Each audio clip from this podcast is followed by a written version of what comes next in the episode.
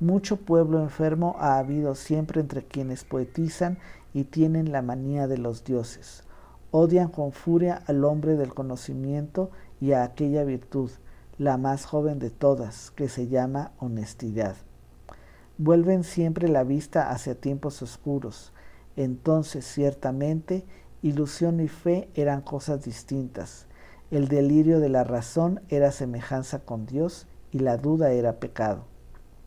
Demasiado bien conozco a estos hombres semejantes a Dios. Quieren que se crea en ellos y que la duda sea pecado. Demasiado bien sé igualmente qué es aquello en lo que más creen ellos mismos. En verdad, no entras mundos ni en gotas de sangre redentora, sino que es en el cuerpo en lo que más creen, y su propio cuerpo es para ellos su cosa en en verdad no entras mundos ni gotas de sangre redentora, sino que es en el cuerpo en lo que más creen, y su propio cuerpo es para ellos su cosa en sí. Pero cosa enfermiza es para ellos el cuerpo, y con gusto escaparían de él.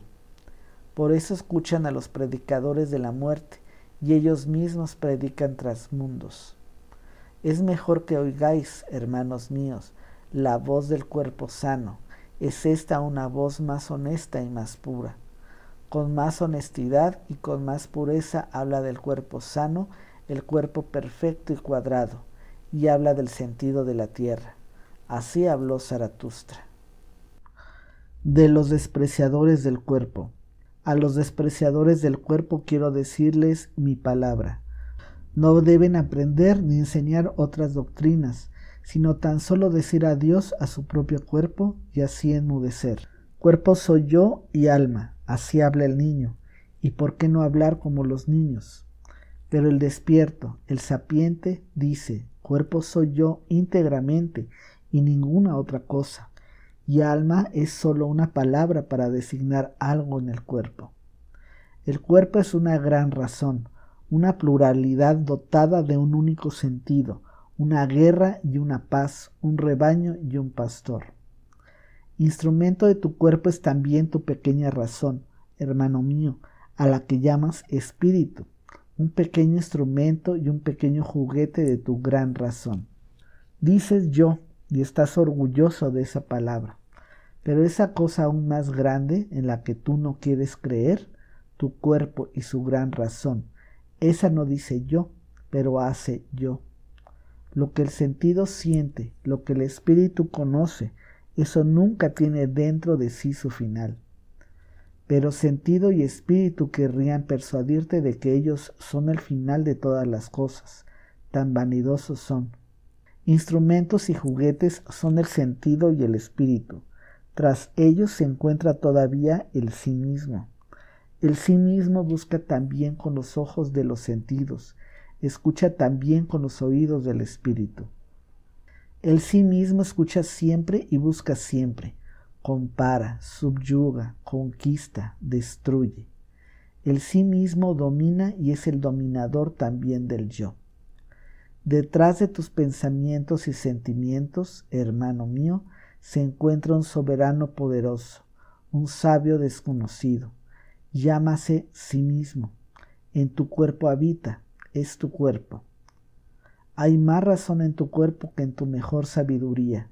¿Y quién sabe para qué necesita tu cuerpo precisamente tu mejor sabiduría? Tu sí mismo se ríe de tu yo y de sus orgullosos saltos. ¿Qué son para mí esos saltos y esos vuelos del pensamiento? Se dice, un rodeo hacia mi meta. Yo soy las andaderas del yo y el apuntador de sus conceptos. El sí mismo dice al yo, siente dolor aquí, y el yo sufre y reflexiona sobre cómo dejar de sufrir, y justo para ello debe pensar. El sí mismo dice al yo, siente placer aquí, y el yo se alegra y reflexiona sobre cómo seguir gozando a menudo, y justo para ello debe pensar. A los despreciadores del cuerpo quiero decirles una palabra, su despreciar constituye su apreciar. ¿Qué es lo que creó el apreciar y el despreciar y el valor y la voluntad? El sí mismo creador se creó para sí el apreciar y el despreciar, se creó para sí el placer y el dolor. El cuerpo creador se creó para sí el espíritu como una mano de su voluntad. Incluso en vuestra tontería y en vuestro desprecio, despreciadores del cuerpo, servís a vuestro sí mismo. Yo os digo, también vuestro sí mismo quiere morir y se aparta de la vida. Ya no es capaz de hacer lo que más quiere, crear por encima de sí. Eso es lo que más quiere, ese es todo su ardiente deseo. Para hacer esto, sin embargo, es ya demasiado tarde para él. Por ello vuestro sí mismo quiere hundirse en su ocaso, despreciadores del cuerpo.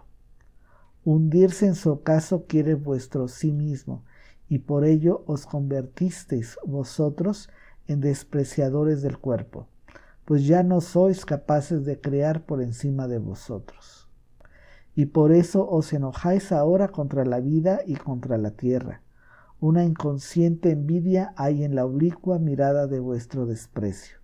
Yo no voy por vuestro camino, despreciadores del cuerpo.